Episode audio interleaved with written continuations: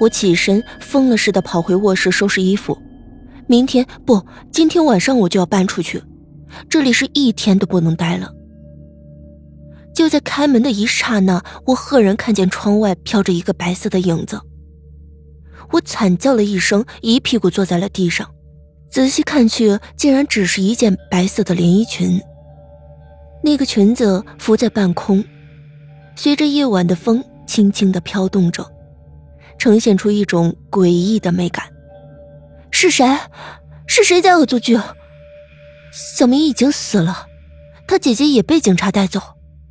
那么能做这种事的人只有……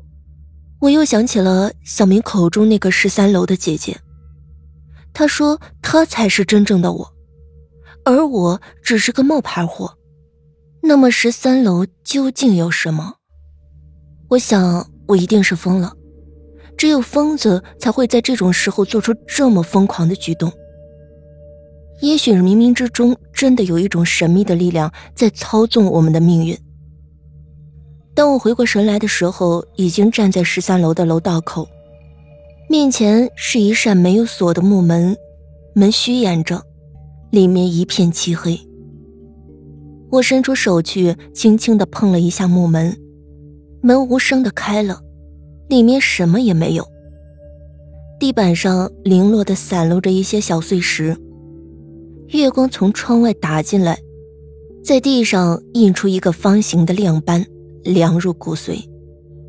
这套房子和我那套的构造一模一样，两室一厅，但是因为没有家具的缘故，看起来特别的大，给人一种空寂的感觉。我推开西边的那扇门，迎面而来一股恶臭，我连忙捂住口鼻。在屋子的角落里是几只硕大的死老鼠，已经腐烂。我想起锅里的那两只，胃里又开始翻腾，连忙将门拉了过来。就在这个时候，背后传来了一阵轻微的脚步声，我一惊，倏地转过头，看见一道白色的影子。引进了阳台，我跟了上去，看见阳台堆里放了许多腐烂的木料，在那堆木料上面，赫然是一颗死人头。后退一步，我全身的毛孔都竖了起来。那只脑袋，那只脑袋不是那天出现在我家阳台外的腐烂人脸吗？难道？我快步走了过去，将人头取了下来。那不过是一张塑胶面具，里面包裹着一只皮球。那只皮球我认识，是小明用来打我的那只。身后又响起了轻微的脚步声，我全身一震，猛地转过身，手中的人头无声地落了下去。那是我这一辈子见到的最恐怖的景象，我竟然看到了我自己。他和我一样的发型，一样的穿着，一样的容貌，就像在看着一面镜子。但是他的眼神里有着一种深沉的恨意，像潮水一般压得我极尽窒息。你，你是谁？我就是你啊！他笑了起来，然后脸色一变，大叫一声朝我扑过来。将我压在身下，双手狠狠地掐我的脖子，尖叫着吼道：“你以为我想做你吗？我以前比你漂亮多了，都是因为你，全都是你啊，我才会变成这个样子。”我难以想象一个女孩子竟然有这么大的力气。她是谁？她做的这一切究竟是为了什么？为什么她如此的恨我？他的手越收越紧，我眼冒金星，我拼尽全力的将他往旁边一推，连忙爬起来向外跑。哪知没跑两步就被他从后面抱住我的腰，我们一起重重的向地上摔去，然后空中响起了一阵凄厉的叫声。我奋力的将他推开，看着他倒在地上，肚子上插着把水果刀。鲜血染满了她雪白的长裙。那把刀是我从家里带出来防身的，就算我再笨，也不会赤手空拳来到这恐怖的十三楼冒险。你，你竟然……他抬起头，用手支撑着自己无力的身子，一把抓住我的裙角，直勾勾的望着我说：“我做鬼也不会放过你。”他软软的倒了下去。我望着他满是鲜血的尸体，竟然觉得从来没有过的平静。一切都结束了。程兰递给我一份资料，坐在我身旁。他的名字叫方心晓，二十岁，是个孤儿，几年前得了精神分裂，被送进了精神病院。不过一个月前，他逃出来了。我翻开文件夹，看到一张一寸照片，照片中的范心晓非常的美丽，容貌和我有着天壤之别。但是他的眼神和我如此相似。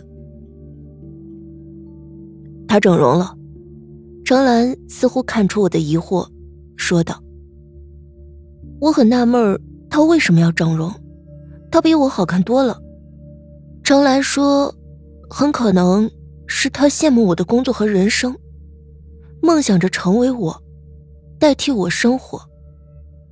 但同时，他又是恨着我的。”所以他做着各种的恶作剧。我望着照片中的方心晓，心里升起浓浓的忧伤。我终究还是杀了他。好了，别想太多了，那不是你的错，我去给你倒杯茶吧。谢谢。我道了声谢，看着程兰从壁橱的顶端取下咖啡壶，顿时觉得全身冰凉。在他取咖啡的时候，西装袖子滑了上来，露出手腕处几处鲜明的指甲印儿。小明是你杀的对吧？程兰一惊，放下手中的咖啡，转过头冷冷的看着我说：“你在说什么？小明是方心晓杀的？不，小明是方心晓唯一的朋友，他不会杀他的。当时袭击我的。”是一双男人的手，而且我在歹徒的手上留下了指甲印。程兰冷冷的看着我，突然勾起一抹淡淡的笑，缓缓的朝着我走过来说：“阿三，为什么你还是不明白我的心呢？我一直都喜欢你，从中学开始，这么多年来从来都没有变过。你知道吗？”我做梦都想让你待在我的身边，所以我到精神病院去把方心晓带出来，把她整容成你的样子。我为你做了这么多，为什么你就是不明白呢？你疯了！原来都是你做的！你为什么要杀小明？那个白痴，他竟然敢袭击你，敢骂你！我不会允许他玷污我的女神。哼，你真是个疯子！你还是跟警察说吧。程兰一惊，转过身，门已经被撞开了。小明的姐姐带着一群警察冲了进来，她的身上穿着警服。姐姐看着几名警察把程兰死死的压在地上，舒了一口气道：“之前我在酒吧卧底才穿成那样，其实我们从很早就怀疑过他了。”只是没有证据，谢谢你啊！我终于替我弟弟报了仇。哪里啊，我和小明是好朋友，这是应该的。他感激的笑笑，压着程兰走了出去。我转过头，东边的墙壁上镶嵌着一面镜子。我望着镜子里的自己，觉得一阵悲哀。报了仇的又何止你一个呢？我也报了仇呀。只是付出的代价太大了。我的名字叫方心晓，那个叫杨色的女孩已经死了。那个晚上，我们穿着一样的衣服，梳着一样的头发。我用从他家拿出的水果刀杀了他，取代了他的人生。